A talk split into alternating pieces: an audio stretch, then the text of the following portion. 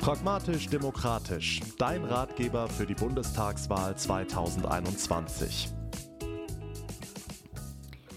Herzlich willkommen zu einer weiteren Folge des Podcasts Pragmatisch Demokratisch, dein Ratgeber für die Bundestagswahl 2021. Mein Name ist Jessie Henschel und heute spreche ich wieder mit Susanne Pickel, Politikwissenschaftlerin und Professorin für vergleichende Politikwissenschaft an der Uni Duisburg. Hallo Frau Pickel, schön, dass Sie heute wieder mit dabei sind. Hallo, sehr gerne. Wir haben ja bereits in der vorherigen Folge darüber gesprochen, was Demokratie eigentlich ist, was sie ausmacht und welche Vorteile, aber vielleicht auch Anforderungen sie an jeden oder jede Einzelne mit sich bringt. Im zweiten Teil der Folge geht es heute deshalb konkret um die Bedeutung von Wahlen für eine Demokratie, aber auch darum, warum wir uns momentan in einer Demokratiekrise befinden. Nicht nur weltweit, sondern auch hier in Deutschland. Um zu Beginn nochmal an unsere vorherige Folge anzuknüpfen. Sie hatten gesagt, dass Studien zufolge eben 90 Prozent der deutschen Bevölkerung eigentlich Demokratie schon am besten findet. Ja. Und Winston Churchill sagte mal während des Zweiten Weltkriegs das schöne Zitat, Demokratie ist die schlechteste aller Regierungsformen, abgesehen von all den anderen, die von Zeit zu Zeit ausprobiert worden sind. Damit meint er quasi, die Demokratie ist zwar nicht perfekt, aber eine bessere Regierungsform gibt es halt eben nicht oder vielleicht auch noch nicht. Und in Deutschland haben wir ja leider in der Vergangenheit auch genug Erfahrung mit sehr schlechten Systemen machen müssen. Im Vergleich zu anderen Staaten ist die Demokratie in unserem Land ja auch noch recht jung und hat auch erst nach dem zweiten Versuch eigentlich geklappt, weil es gab ja nur Weimarer Republik. Ja. Naja, war auch so mhm. semi. Ja, halt ohne Bürger, ne? Genau, richtig. Mhm. Also nicht wirklich Demokratie, aber zumindest versucht. Und dann wissen wir ja, woran es geendet hat. Und dann jetzt eben erst seit einigen Jahrzehnten. Die USA oder auch Frankreich zum Beispiel blicken da ja auf eine viel längere demokratische Geschichte zurück. Frau Pickel, wann kann eine Demokratie denn als stabiles System gewertet werden und wann ist sie eigentlich wirklich gefährdet? Mhm. Es gibt unterschiedliche Deutungsversuche in der Wissenschaft. Die Dauer der Demokratie wird häufig als ein stabilisierender stabilisierender Faktor gesehen. Das würde dementsprechend, was Sie gerade eingeführt haben. Mhm. Äh, wenn wir aber einen Blick in die USA wenden, dann würde ich mal sagen, die Demokratie in den USA war noch nie so gefährdet wie seit Donald Trump. Mhm. Und wenn wir einen Blick nach Frankreich wenden und wenn wir sehen, wie dieses semipräsidentielle System auch Anmutungen, schnelle Entscheidungen und vielleicht nicht ganz so demokratische Entscheidungsfindung zum Teil nachgibt, vor allen Dingen dann, wenn Präsident und Parlamentsmehrheit aus der gleichen Partei kommen, wie es im Moment der Fall ist. Mhm. Und wir beobachten auch, wie es Wünsche gibt, Marine Le Pen zur Präsidentin zu wählen. Also es gibt einen größeren Anteil an Franzosen, die möchten auch ein anderes politisches System. Also wann ist dann eine Demokratie stabil? Mein amerikanischer Kollege Larry Diamond hat Ende der 90er Jahre eine Meta-Untersuchung angestellt. Darin hat er untersucht, wie die Zustimmung zur Demokratie, also die Legitimität, die Demokratie ist für unsere Gesellschaft das beste politische System, wie hoch diese Zustimmung sein muss, damit politische Systeme stabil bleiben und wie gering sie sein kann, damit sie eben nicht zusammenbrechen. Und er kam bei circa 75 Prozent heraus. Das fand ich immer ganz hm, lustig, mhm. weil er über die Breite aller demokratischen Staaten, die sich neu gegründet haben oder schon bestanden haben, halt überprüft hat, wie hoch diese Zustimmung zum System an sich sein muss, damit es stabil bleibt. Und dagegen setzt er 15 Prozent Systemgegnerinnen, die aktiv gegen die Demokratie vorgehen. Das heißt, 15 Prozent aktive Systemgegnerinnen würden schon ausreichen, um eine Demokratie ins Wanken zu bringen. So seine Beobachtung. Das sagt die Metastudie. Ja? Mhm. Also eine Demokratie an sich ist einmal dann stabil, wenn eine übergroße Mehrheit der Bürgerinnen der Meinung ist, dass sie in einem solchen imperfekten, nicht guten oder vielleicht verbesserungswürdigen politischen System leben möchten, das trotzdem immer noch besser ist als alle anderen. Mhm. Dann ist die Aktivität, diese Demokratie zu stürzen und wie viele sich daran beteiligen. Ich meine, 15 Prozent aktive Demokratiegegner sind laut, die sind auffällig, über die wird berichtet, die erfahren einen Verstärkereffekt. Die wirken viel größer, als sie sind und deswegen sind sie bestandsgefährdend. Hm. Helfen kann der Demokratie wieder, solange politische Konflikte friedlich ausgetragen werden, solange Kompromisse anerkannt werden und Bestand haben, solange sie sprachfähig bleibt, solange die meisten Gruppen in den Willensbildungsprozess integriert werden können, kann sie stabil bleiben. Das heißt, kurz gesagt, wenn die Demokratie es ihren Feinden nicht erlaubt, sie mit ihren eigenen Mitteln auszuhöhlen und zu beseitigen. Mhm. Das ist ein ganz wesentlicher Punkt, der auf Weimar zugetroffen hat, das Sie angesprochen haben. Mhm. Da war einfach der Anteil der BürgerInnen zu hoch, denen letzten Endes egal war, in welchem politischen System sie leben. Die waren nicht demokratisch gebildet, die waren nicht demokratisch sozialisiert. Die Weimarer Republik war eher ein Elitenprojekt, sowohl innerhalb der Bevölkerung als auch innerhalb der Politiker. Und wenn die Bevölkerung nicht zur Einsicht kommt, dass sie im aktuell besten politischen System lebt, dann kann der Demokratie auch nicht geholfen werden. Dann ist mhm. sie zugänglich für schnelle Entscheidungen, für meinungsstarke politische Führer, für deren Unterstützer, für die Idee, dass man alles noch viel besser machen könnte, wenn man nur bestimmte Freiheiten von bestimmten Gruppen einschränkt, sondern es muss schon klar sein, dass Demokratie Krisen beantworten kann. Sie braucht vielleicht etwas länger als Autokratien und auch meiner Ansicht nach ist es der Beweis nicht erbracht, dass Autokratien Krisen besser bewältigen. Mhm. Schauen Sie mal nach Brasilien, wo ja. wir fast autokratische Züge schon haben. Große Katastrophe. Schauen Sie nach Ungarn, Import von chinesischen Impfstoffen, von Sputnik, deren mhm. Wirkungsgrad lange nicht so hoch ist wie der unserer Impfstoffe. Ich sehe da keine Problemlösungsfähigkeit bei weniger demokratischen Systemen, die der Demokratie überlegen wären. Unsere ist schlecht, aber die ist noch schlechter. Ja, zumindest basiert die nur auf Prestige zum Teil. Ja, und ein Punkt ist noch ganz wichtig, der bei Trump bei Viktor Orban, bei den Kaczynskis oder dem verbliebenen Kaczynski mhm. sehr, sehr deutlich wird, Demokratie ist immer dann gefährdet, wenn das politische Personal sich nicht mehr unmissverständlich der Demokratie verpflichtet fühlt. Wenn das politische Personal offensichtlich anfängt, in anderen Kategorien zu denken als in demokratischen. Das mag bei uns versteckt mitunter auch mal der Fall sein, aber diese Vorbereitung von Wahlen, wie wir es jetzt auch in Brasilien beobachten, wo Bolsonaro schon sagt, die nächsten Wahlen kann ich gar nicht verlieren, wenn ich ich sie verliere, dann ist es Betrug.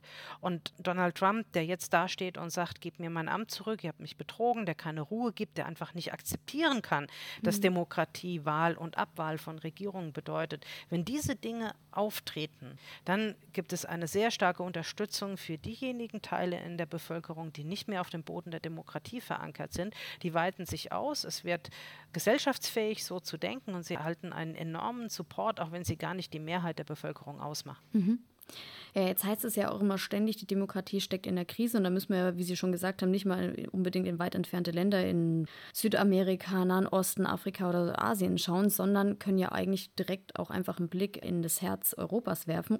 Ähm, was gefährdet denn unsere Demokratie in Deutschland oder wie stabil würden Sie sagen, ist die Demokratie bei uns wirklich? Also ich würde sagen, dass unsere Demokratie noch nicht gefährdet ist. Mhm. Fangen wir mal damit an, dass wir uns Grafiken oder auch Umfragen anschauen zur Corona-Politik. Es ist nicht so, dass die Mehrheit der Bevölkerung diese Corona-Politik ablehnt, wenn wir diejenigen betrachten, die sagen, die Corona-Politik ist genau richtig und diejenigen, die sagen, das geht mir noch nicht weit genug, die also noch stärkere Maßnahmen befürworten würden, sind wir bei der überwiegenden Mehrheit. Mhm. Wir sind bei der überwiegenden Mehrheit, die sich für Parteien entscheidet, die eindeutig auf dem Boden des Grundgesetzes stehen. Ein Problem, was wir allerdings haben, ist die Wahrnehmung von Problemlösungsfähigkeit. Mhm. Wir sehen Politiker, die einigermaßen hilflos in der Eifel im Ahrtal stehen, die so wirken, als wüssten sie nicht, was jetzt hier zu tun sei. Wir sehen Politiker, die das nicht ernst nehmen. Wir sehen mhm. Politiker, die betroffen gucken, aber wo noch nicht klar ist, wie sehen denn die Hilfsmaßnahmen aus und wann kommen sie denn an? Das ist gerade dieser Tage ein Problem. Mhm. Das Vertrauen in die Politiker und die Parteien muss durch problemlösungsorientiertes Verfahren gestärkt werden. Das heißt, es muss klar sein, die Politiker arbeiten daran. Man würde fast zusammenfassen können mit tu Gutes und sprich darüber. Ja, das wahrnehmbar wird für die BürgerInnen, da passiert tatsächlich jetzt etwas. Man geht diese Probleme an. Das muss transparent gehandelt werden. Das muss auch über die Bürger zurückgekoppelt werden. Es können eigentlich gar nicht genug Politiker im Ahrtal rumlaufen und die Leute bei den Aufräumarbeiten stören, dass sie genau wissen, wo sind denn eigentlich gerade die Bedürfnisse dieser Menschen und ja. was muss denn jetzt dahin? Das betrifft andere Gebiete auch. Wir hatten hier in Sachsen im Elbsand Sandsteingebirge auch massive Überschwemmungen mit ähnlichen Schäden. Nur das Gebiet war nicht so groß und Gott sei Dank sind nicht so viele Menschen ums Leben gekommen. Mhm. Aber es gibt diese Punkte überall in Deutschland. In Berchtesgaden, wenn wir betrachten, wo der stärkste Ausdruck des Unwetters dort die Vernichtung der Bobbahn war. Ja, das war das Offensichtlichste. Ja. Dennoch waren viele Menschen dort geschädigt, sind zu Schaden gekommen, brauchen ebenfalls Unterstützung. Also es ist nie eine Frage nur von Ost und West oder von einem Gebiet und anderen Gebieten nicht. Mhm. Also wir haben nach wie vor eine Unterstützung durch die übergroße Mehrheit für die Demokratie Demokratie. Was etwas schwindet, ist die Einsicht, dass die Prozesse in der Demokratie länger dauern. Dass die Probleme sehr viel komplexer geworden sind. Ich nenne jetzt mal nur Stichwort Klimakatastrophe.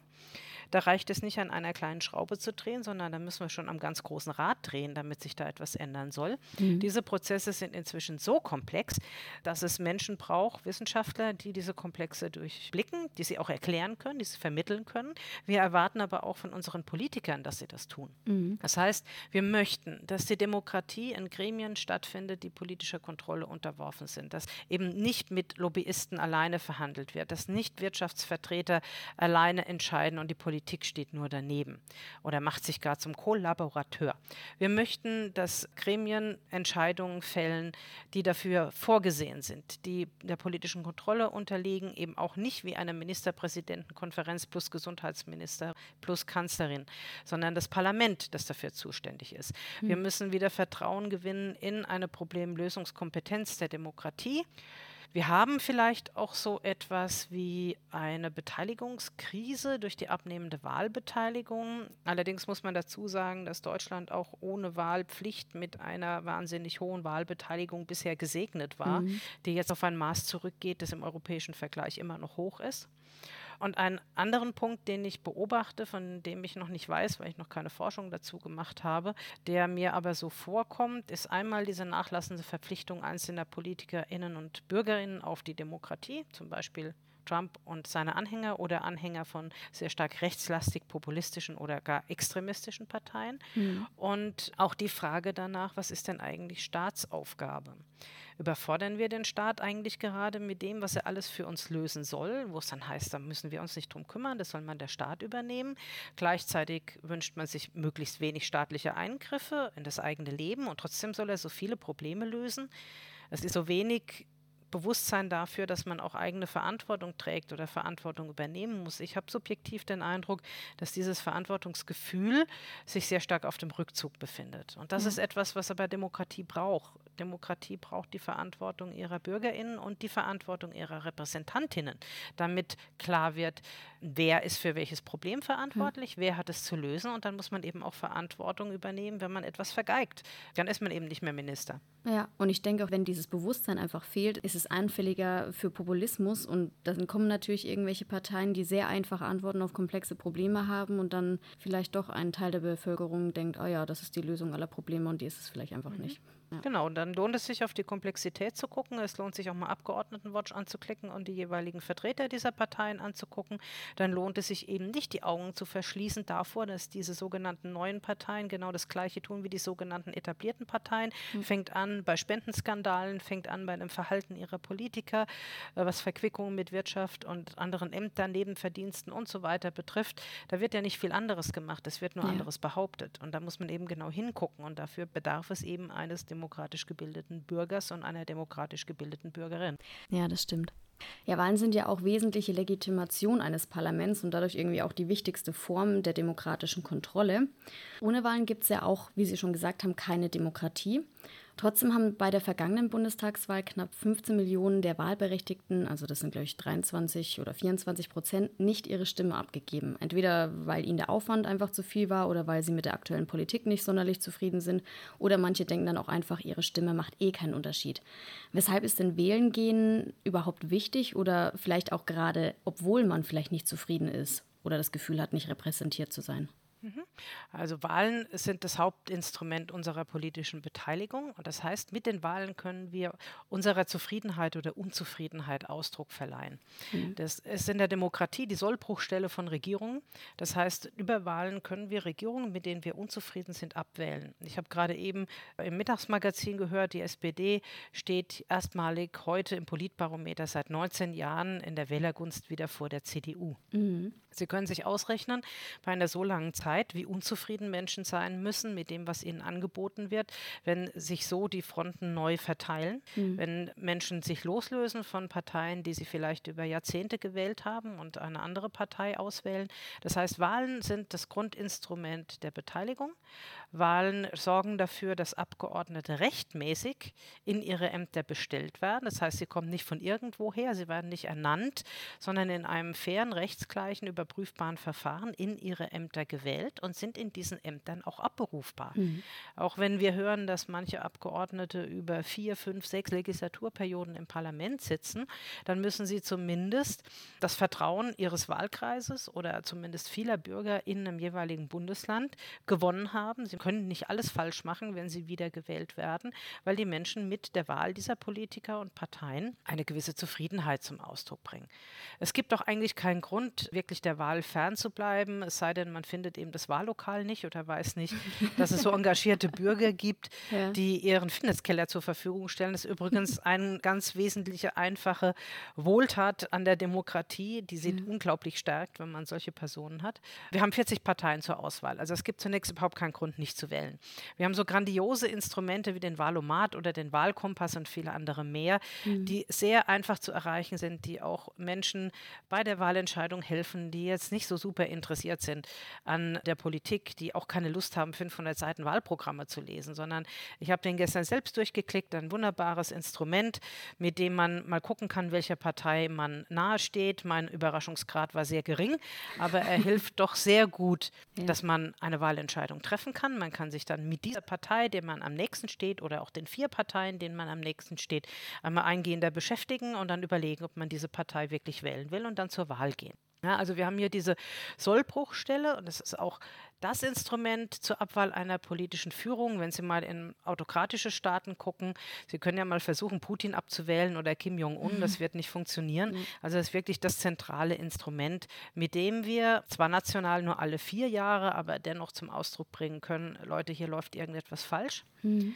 Wir wollen die Politik in dieser einen oder anderen Form so nicht haben. Wir vertrauen Personen nicht. Wir möchten von jemand anderem oder von der gleichen Person regiert werden. Ich glaube zum Beispiel nicht, dass es für Angela Merkel ganz einfach gewesen wäre, diese Wahl jetzt zu gewinnen. Sie hätte mhm. einiges verändern müssen, aber ich glaube, dass es sich leichter getan hätte, als Amtsinhaberin die CDU in der Regierungsposition zu verteidigen, als es jetzt der Fall ist. Mhm. Vermutlich haben Sie da nicht ganz unrecht.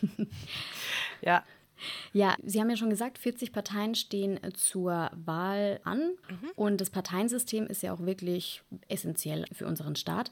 Vermutlich kennt ja auch jeder die im Bundestag vertretenen Parteien oder Fraktionen und daneben vielleicht auch noch ein paar prominentere Parteien, wie jetzt zum Beispiel die ÖDP oder die Tierschutzpartei, die Violetten oder Piratenpartei und so ein bisschen, ja, ich sag mal, provokantere Parteien vielleicht. Mhm. Aber diese Parteien haben ja durch die 5%-Hürde, wenn jetzt nicht jemand daraus direkt in das Parlament gewählt wird, relativ relativ geringe Chancen, ins Parlament einziehen zu können.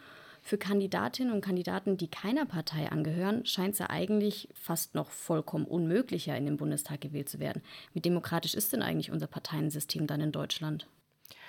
Also es sind zwei Dinge, die Sie ansprechen. Das eine ist das Parteiensystem als sich, das ist demokratisch. Parteien müssen auf dem Boden des Grundgesetzes stehen, wenn sie in Deutschland existieren wollen. Ansonsten kann man ein Parteiverbotsverfahren lancieren und mhm. das ist ja auch versucht worden mit verschiedenen Parteien. Bei manchen war es erfolgreich, bei manchen dann wiederum nicht, aus unterschiedlichen Begründungen.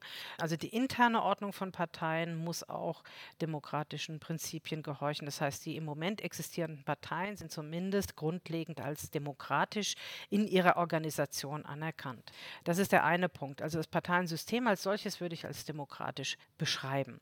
Schwierig ist es, wenn man innerhalb der Partei als Kandidat anfängt, der Partei beitritt mit dem Ziel, man möchte irgendwann mal in den Bundestag einziehen, die sogenannte Ochsentour. Das ist etwas, was sehr schwierig ist. Man braucht starke lokale Unterstützung, Freunde und Förderer aus den Führungsriegen der Partei. Man muss sich anpassen, man muss sich immer parteiloyal verhalten. Das ist alles nicht undemokratisch, aber es wirkt mitunter so, weil die Menschen gehen ja nicht als diejenigen dann am Ende in die Parteiführung ein, als die sie eingetreten sind. Man kann zum mhm. Teil markante Veränderungen sehen an den einzelnen Persönlichkeiten. Ich selbst war in meiner, ich sage jetzt mal Teenagerzeit, mhm. gegen Ende so, auch in der Partei aktiv und habe die Partei und äh, die politische Aktivität dann verlassen, als ich gemerkt habe, wie sehr ich mich verbiegen müsste. Mhm. Das ging nicht mal um die Inhalte, sondern es ging um die gesamte Persönlichkeit. Das ist schon ein Aspekt, der schwierig ist für die meisten Menschen. Man braucht einen sehr langen Atem, ein sehr langes mhm. Durchhaltevermögen. Der zweite Punkt ist, als Einzelperson gewählt zu werden, ist erstmal nicht unmöglich. Also es ist mhm. per se ja nicht verboten. Man kann nicht nur im Rahmen von Parteien antreten, sondern eben auch als Einzelkandidat. Mhm. Auch hier gilt das Gleiche. Wenn man hier in den Bundestag einziehen will, braucht man doch erstmal enorme finanzielle Mittel, um Wahlwerbung betreiben zu können. Man braucht zumindest in dem eigenen Wahlkreis eine große Unterstützung wenn man antreten möchte, um dann äh, möglicherweise ins Parlament gewählt zu werden. Das ist in der Regel nicht von Erfolg gekrönt, weil erstens die Breite der Unterstützung fehlt, zweitens eben dann auch die Verankerung in parteipolitischen Strukturen fehlt, die sich ja nicht nur im Parlament darstellen, sondern durch den Föderalismus meistens bis auf die lokale Ebene herunter definieren. Das heißt, wenn ich in der lokalen Ebene etwas erreichen möchte, dann brauche ich Anknüpfungen in höhere Ebenen, um zum Beispiel Gelder in meine Gemeinde zu bringen. Mhm. Das ist dann für einen Einzelkandidaten das Gleiche. Er muss sich einer Fraktion anschließen, wenn er in einen Ausschuss möchte und ähnliche Dinge. Also insofern ist das nicht undemokratisch, aber es ist sehr schwierig innerhalb der Demokratie als Einzelperson etwas erreichen zu können. Hm. Ja, und zur Not kann man ja trotzdem auch immer noch eine eigene Partei gründen, glaube ich. Ja, dann braucht man eine bestimmte Anzahl an Unterstützungsunterschriften und man muss die Absicht haben, bei der Wahl anzutreten. Man muss das dann auch tun. Wenn man mhm. längere Zeit sich nicht an Wahlen beteiligt hat, dann erlischt sozusagen die Partei in ihrem Dasein. Mhm. Und das sind wichtige Dinge, die man braucht. Man muss natürlich auch genügend Menschen finden, die mit einem in der Partei arbeiten. Man muss sich bekannt machen. Mhm. Das ist alles organisatorisch sehr aufwendig, aber es ist theoretisch möglich und es steht jedermann offen. Aber was Sie schon gesagt haben, der Knackpunkt ist ja eigentlich immer die finanzielle mhm. Unterstützung. Und es ist eigentlich schon fast ein bisschen schade, dass man, um eben in den Bundestag überhaupt gewählt werden zu können, definitiv sehr viel finanzielle Mittel zur Verfügung haben muss. Ja, das ist so, weil es hat mit Informationstätigkeit und Ähnlichem zu tun. Man mhm. kann natürlich, ich könnte mir vorstellen, wenn jetzt so zum Beispiel ein Influencer oder Influencerin antritt und sagt, ich möchte in den Deutschen Bundestag gewählt werden, wenn die 100.000 oder eine Million Follower hat, dann mag sowas einfacher sein. Dann kann mhm. man sich auch der modernen sozialen Medien bedienen, um so etwas erreichen zu können. Das ist dann relativ leicht. Dann ist es auch etwas billiger, würde ich jetzt mal sagen. Aber in der Regel muss man eben dafür sorgen, dass man einen Bekanntheitsgrad erhält, dass man glaubwürdig rüberkommt, dass die Menschen einem kennenlernen, damit mhm. sie wissen, wer ist denn diese Person. Und dafür braucht man einige Mittel. Mhm. Ja, sie haben es schon angesprochen, wichtiger Faktor in der Demokratie oder generell jetzt auch bei der Legitimation ist ja die Wahlbeteiligung. Und 2009 war die noch bei 70 Prozent, 2017 bei der letzten Bundestagswahl zumindest bei 76 Prozent. Das hört sich erstmal, finde ich jetzt nicht so viel an, 6 Prozent sind aber trotzdem 4 Millionen Menschen. Mhm. Und dennoch beteiligen sich ja knapp, je nachdem, welches Jahr man anschaut, zwischen 25 bis 30 Prozent der Deutschen nicht an der Bundestagswahl. Bei Landtags- und Kommunalwahlen ist es ja noch viel weniger. Was würden Sie sagen, welche Gründe gibt es denn dafür, dass trotz leicht steigender Wahlbeteiligung die Demokratie trotzdem in Nöte kommt? Und welche Folgen kann es denn vor allem für die Demokratie haben, wenn diese Wahlmüdigkeit eben zunimmt? Mhm. Ähm, also Demokratie steht und fällt ja nicht nur mit den Wahlen, aber es ist natürlich ein, ein ganz, ganz wichtiger Punkt daran. Mhm. Dass man wahlmüde ist oder wahlmüde erscheint, hat unterschiedliche Gründe. Also man unterscheidet generell zwischen dem konjunkturellen und dem überzeugten Nichtwähler. Der konjunkturelle Nichtwähler geht halt mal nicht zur Wahl, weil er an dem Tag lieber grillen will oder weil es regnet. Mhm. Und der nicht überzeugte Wähler, also der überzeugte Nichtwähler, der geht nie zur Wahl, weil er mit dem demokratischen System nichts anfangen kann, weil er keine Parteien findet, findet, auch wenn es 40 sind, die er mit Überzeugung wählen kann. Und ein ganz, ganz geringer Prozentsatz ist tatsächlich mit dem politischen System nicht zufrieden und geht deshalb nicht wählen. Also wir haben diese drei Gruppen. Mhm. Die Wahlmüdigkeit bringt natürlich auch zum Ausdruck, dass man unzufrieden ist, dass man mhm. diese Auswahl nicht als genügend empfindet. Wer allerdings nicht zur Wahl geht, muss letzten Endes zweierlei Dinge wissen. Das erste ist, eine geringe Wahlbeteiligung kann natürlich Legitimation der Repräsentantinnen in Frage stellen, wenn ich in die USA blicke, wo die Präsidenten vor Obama alle von weniger als 50 Prozent der Bevölkerung de facto gewählt wurden. Mhm. Äh, da stellt sich dann schon die Frage, wen vertreten die eigentlich? Zumindest 50 Prozent der Bürger schlecht oder nicht. Durch die mhm. sind sie nicht legitimiert worden. Wir hätten dann auch 30 Prozent an BürgerInnen in der Bundesrepublik, wo ich, sollte ich gefragt werden, ganz klar sagen, sagen müsste, wer meckert, muss sich beteiligen, weil mhm. wir haben die Form, es ist einfach, wählen zu gehen, man kann ganz leicht Briefwahl beantragen, es ja. ist alles kein Problem, sich an der Wahl zu beteiligen. Geht man nicht zur Wahl, fördert man damit eigentlich, so was bisher die Regel, kleine Parteien. Das mag mal der FDP zugutekommen, das mag auch mal der AfD zugutekommen, weil diese kleinen Parteien eigentlich besser in der Lage sind, ihre Wähler tatsächlich zu mobilisieren. Und wenn die schlecht dastehen und sagen, wir möchten im Bundestag einziehen oder die Bundesrepublik braucht unsere Politik, um weiter voranzukommen oder die Demokratie zu stärken oder bestimmte Interessen wieder zu stärken, dann schaffen die das in der Regel leichter, Menschen zu mobilisieren als Anhänger der sogenannten, ich würde mal sagen, bis vorgestern noch großen Parteien äh, wie CDU und SPD, ja. bei denen es heißt, naja, die gewinnen die Wahl ja sowieso. Und dann ist so ein gewisser Effekt, wo man denkt, na, meine Partei gewinnt ja sowieso, dass dann Leute weniger zur Wahl gehen. Mhm. Das hatten wir 2013, wo im Vorfeld schon diskutiert worden ist, ja, 40 Prozent plus X für die CDU und am Ende ist es eng geworden, mhm. weil viele eben dann aus Bequemlichkeit nicht zur Wahl gegangen sind. Man wird ja gar nicht gebraucht. Also ich würde das jetzt nicht unbedingt mit Wahlmüdigkeit beschreiben, sondern teilweise schon auch mit dem Gedanken, dass es die Partei, für die man stimmen möchte, vielleicht doch ohne einem auch schafft. Das hat was mhm. mit Bequemlichkeit zu tun. Das hat natürlich eben auch damit zu tun, dass man keine Partei findet. Und der deutsche Nichtwähler ist eine heterogene Gemeinschaft, würde ich jetzt mal sagen. Sie finden ungefähr die Hälfte der Personen auf der rechten politischen Seite, die andere Hälfte auf der linken politischen Seite. Das ist nichts Homogenes, das sind gleichsam Unzufriedene mit den Parteien, für die sie sich entscheiden könnten. Mhm.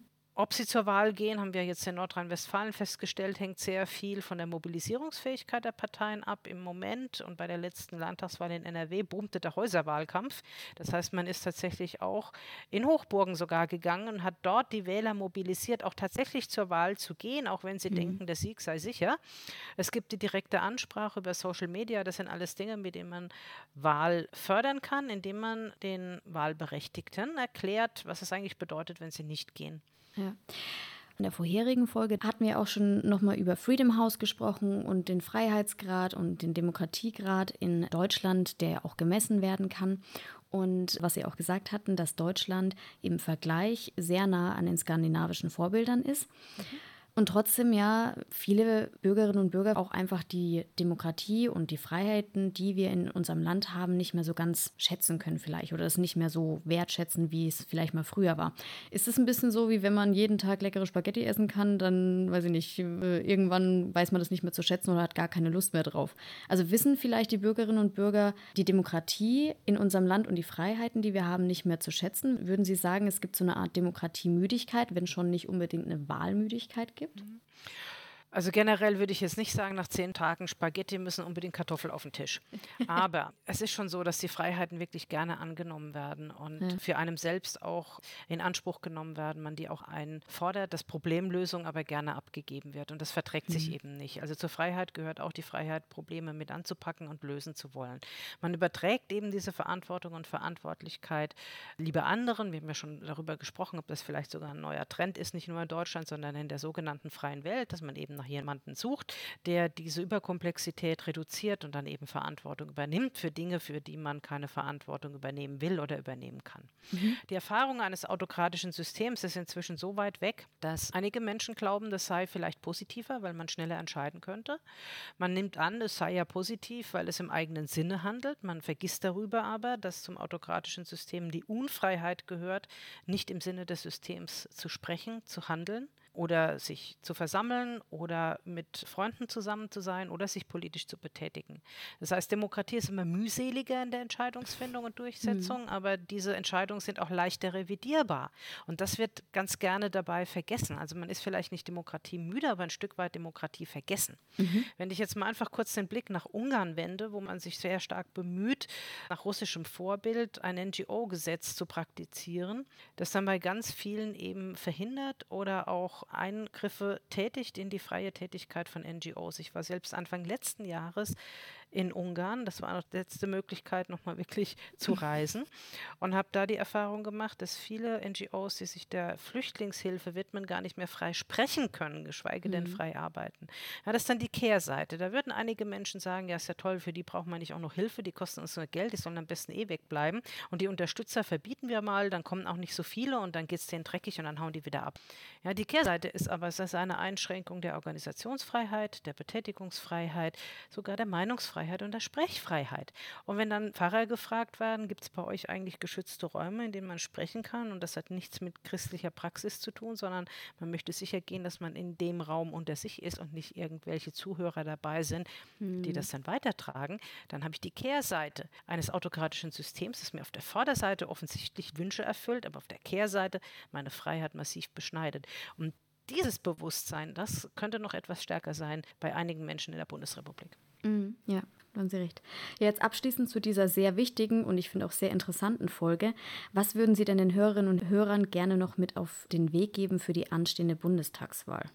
Informieren Sie sich, Nutzen Sie den Wahlomat oder ähnliche Möglichkeiten, die Ihnen eine Wahlentscheidung erleichtern und vor allen Dingen gehen Sie wählen. Prüfen Sie die Alternativen, schauen Sie nach einer Partei, die Ihren Wünschen am meisten entspricht. Akzeptieren Sie, wenn diese Partei nicht die Regierung stellt, versuchen Sie weiterhin in Ihrem Sinne tätig zu sein, aber geben Sie die Demokratie weder auf, noch geben Sie die Wahl auf ist eine große Chance zum Ausdruck zu bringen, wie die Politik der Bundesrepublik in Zukunft weitergehen soll.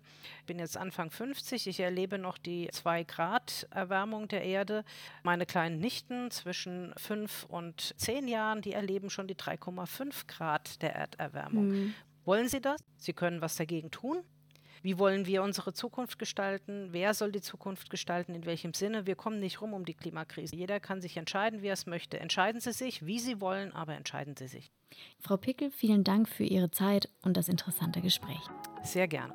Ja, vielen Dank auch an euch, liebe Zuhörerinnen und Zuhörer, dass ihr heute mit dabei wart beim zweiten Teil der Folge zur Bedeutung von Demokratie und Wahlen für unser politisches und gesellschaftliches Leben. Wenn ihr noch mehr über die anstehende Bundestagswahl erfahren möchtet, schaut doch einfach mal bei der Landeszentrale für politische Bildung vorbei oder auf der Webanwendung deinedemokratie.de. Ohne Wahlen kann es keine Demokratie geben, das steht fest. Und diese Wahl zu haben, ist in der heutigen Zeit nicht selbstverständlich. Daher überlass es nicht anderen, sondern entscheide selbst, wie wir in unserem Land leben wollen. Und das geht Gott sei Dank ganz einfach, denn dafür braucht es nur eine Entscheidung und zwei Kreuze. Vielen Dank fürs Zuhören und bis zum nächsten Mal.